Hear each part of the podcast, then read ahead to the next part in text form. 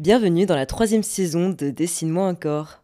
Et oui, déjà, pour ceux qui ne connaissent pas encore le concept, c'est un épisode, une fois par mois, sur une thématique liée au corps et à l'histoire des arts. Bonne écoute Bisous Je n'attendais qu'un prétexte pour vous reparler de Giacometti et il m'a été servi sur un plateau d'argent. En plus avec un guest de choix, avec qui l'Institut Giacometti a eu l'idée géniale de collaborer. Ali Chéri, plasticien et vidéaste libanais, lauréat d'un lion d'or à la Biennale de Venise en 2022. Envisagement. Le titre déjà me plaît et nous confronte tout de suite à cet intérêt particulier pour la représentation de la tête humaine. L'artiste explore la notion d'envisagement, terme faisant référence à la fois à l'action d'envisager quelque chose, mais également à l'évocation du visage, si on déconstruit le titre. Ce double sens, choisi par Ali Chéri, trouve un écho particulièrement marquant dans les sculptures et les peintures de Giacometti, où la face humaine est au centre même de son travail. Ce dialogue entre l'ancien et le contemporain mettra en lumière des nouvelles créations d'Ali Chéri, conçues spécialement pour l'exposition pour la plupart d'entre elles. Ces œuvres inédites ont été choisies tout exprès en relation avec la très riche collection de peintures, sculptures et dessins de l'Institut Giacometti.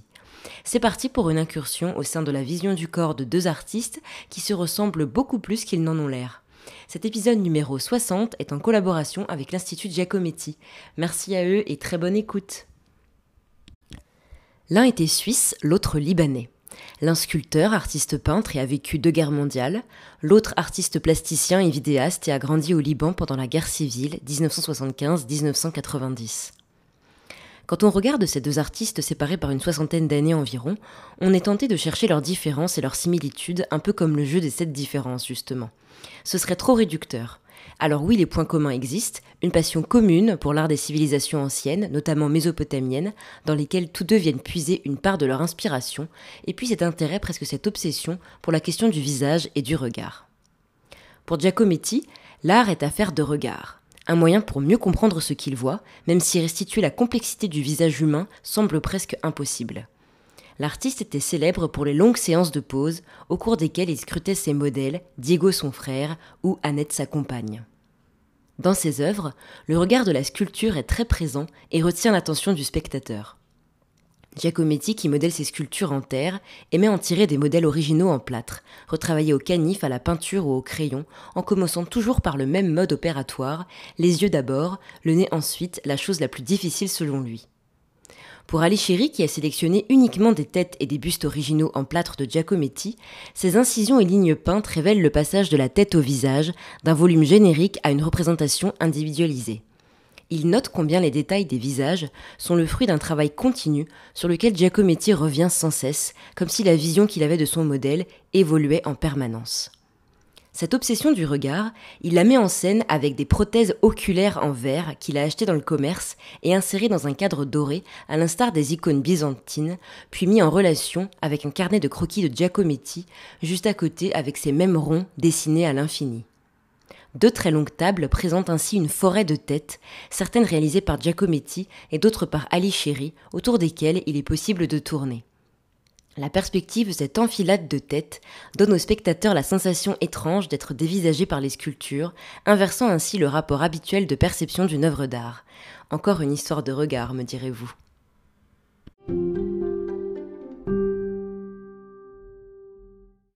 Dans ses propres œuvres, en partant d'une tête, Chéri combine des éléments hétérogènes provenant de différentes cultures et qui exercent sur lui une étrange fascination, pour former de nouvelles compositions. Utilisant des fragments qui formaient autrefois un objet achevé, il révèle leur potentiel au sein de ces nouvelles compositions qu'il appelle hybrides ou greffes. Comme je le disais en début d'épisode, Chéri a grandi au Liban pendant la guerre civile. Sa sensibilité à la fragilité des corps et des objets ainsi qu'aux fragments lui vient de cette expérience. Il retrouve cette fragilité dans les œuvres de plâtre que Giacometti considère comme des œuvres à part entière, au même titre que les bronzes. Parmi les œuvres de Giacometti qu'il a sélectionnées, certains fragments conservés par l'artiste font pendant à ceux que lui-même acquiert, assemble et retravaille pour leur redonner vie dans de nouvelles sculptures. Il colle, assemble et crée ainsi d'étranges créatures. Par exemple, ce drôle de taureau de l'époque Anne à pattes de poulet, ou bien cette sculpture baptisée la Grande Dame, réalisée avec une tête masculine égyptienne de la basse époque, collée à un corps en terre argileuse, ou bien encore cette sculpture croisant quatre époques différentes. Une tête en marbre datant du XVIIe, un drapé de la statuaire romaine, des pieds en forme de main de style Nouvel Empire et un socle de 2023. J'ai parlé d'imaginaire commun tout à l'heure, et eh bien oui. Giacometti et Ali Chéri ont en commun une passion pour l'art de l'Antiquité archaïque.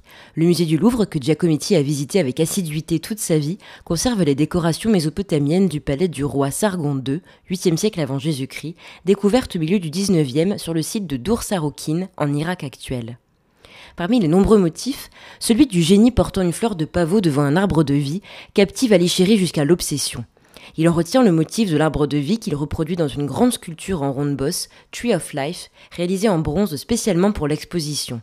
La grande femme de Giacometti, réalisée en 1958, semble s'approcher de cet arbre pour le regarder.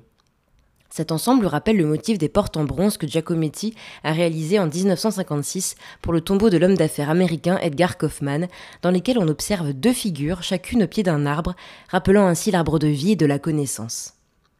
Ne parlons pas que de sculpture, même si c'est le sujet principal de cet épisode, j'en conviens. Ali Chéri est aussi vidéaste.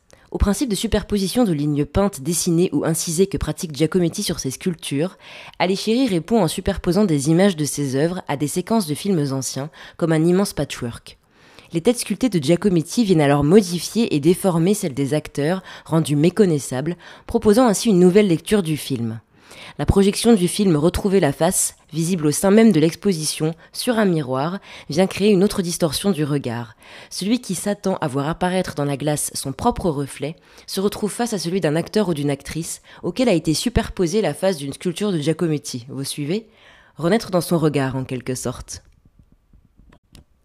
La rencontre des visions du corps de Giacometti et d'Ali Chéri sont deux visions que je trouve étrangement complémentaires car elles se font revivre entre elles et de cette rencontre se créent de nouvelles visions du corps, plus hybrides, moins convenues.